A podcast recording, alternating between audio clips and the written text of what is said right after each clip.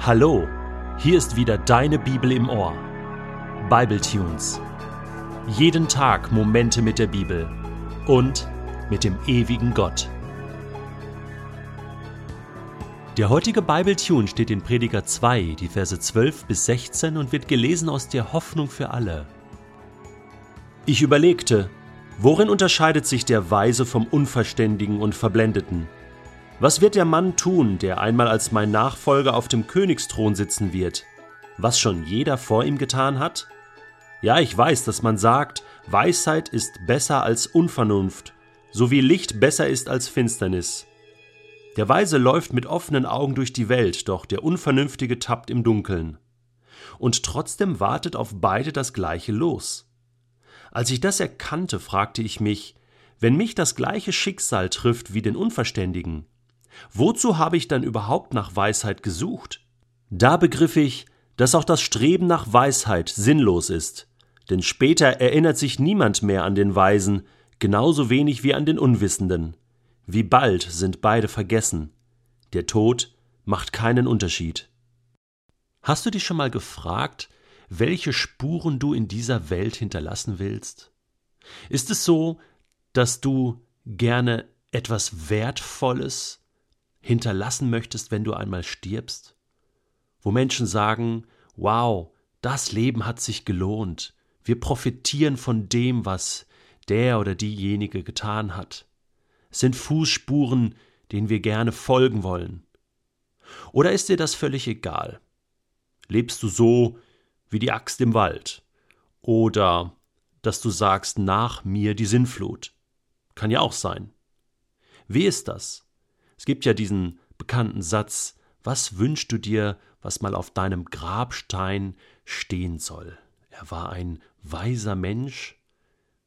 Wir finden es sehr, sehr traurig, dass wir ihn verlieren.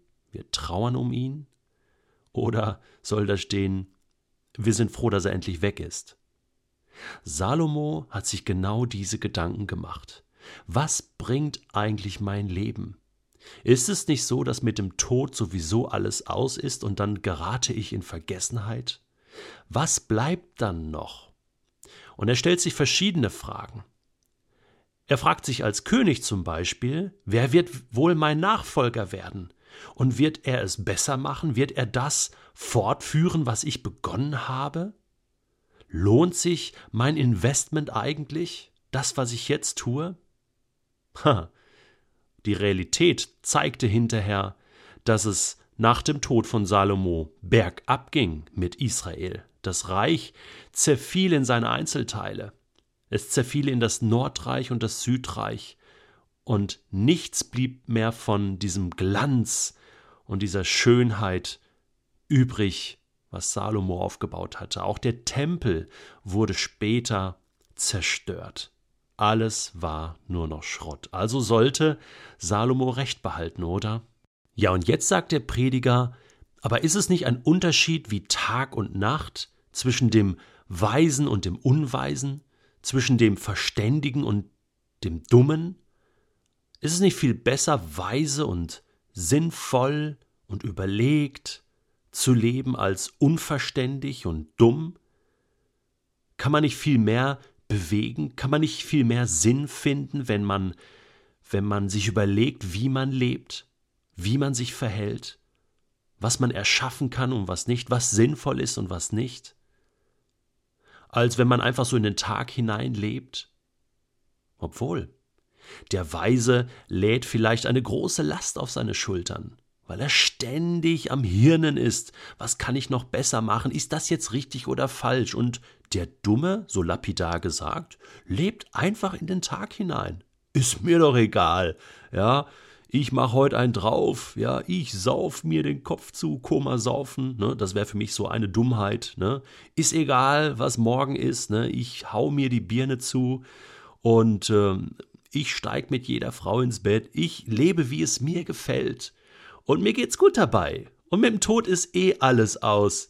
Ja und? Und an diesem Punkt kommt der Prediger und sagt, ja, was ist jetzt hier besser oder schlechter? Kann man das überhaupt bewerten? Zum Schluss kommt der Tod. Und dann liegen beide unter der Erde. Und dann ist beides irgendwie relativiert, oder? Vergessen. Was bleibt denn dann? Das sind tiefe, existenzielle Fragen. Asaf versucht von einer anderen Seite diesen Gedanken aufzugreifen in seinem Psalm 73. Wenn du magst, kannst du den heute mal nachlesen. Da fragt er sich, was bringt es eigentlich, mit Gott zu leben? Ja? Dem Gottlosen, der sich keine Gedanken macht über das Leben mit Gott und was es da alles zu beachten gibt, der lebt, der lebt viel unbeschwerter. Der lebt in den Tag rein und ist vielleicht sogar erfolgreicher. Dem geht's besser. Und ich mach mir hier einen Riesenkrampf mit Gott und so weiter. Und was bringt das überhaupt? Er stellt sich auch diese Frage. Er kommt dann zu seinem Schluss später in dem Psalm. Ich möchte das hier nicht verraten. Kannst es gerne mal nachlesen. Das finde ich genauso wertvoll, dass Menschen in der Bibel darüber nachdenken, was bringt das Leben eigentlich? Lohnt sich ein Leben mit Gott, ohne Gott? Wie ist das mit dem Tod? Wenn mit dem Tod alles aus ist? Wenn ich doch das, was ich erreicht habe, mein Lebenswerk, meinen Reichtum und auch meine Armut und das, was ich nicht erreicht habe, mit ins Grab nehme, was soll dann das alles? Ist es nicht alles sinnlos? Ich würde sagen, ja, wenn mit dem Tod wirklich alles aus ist.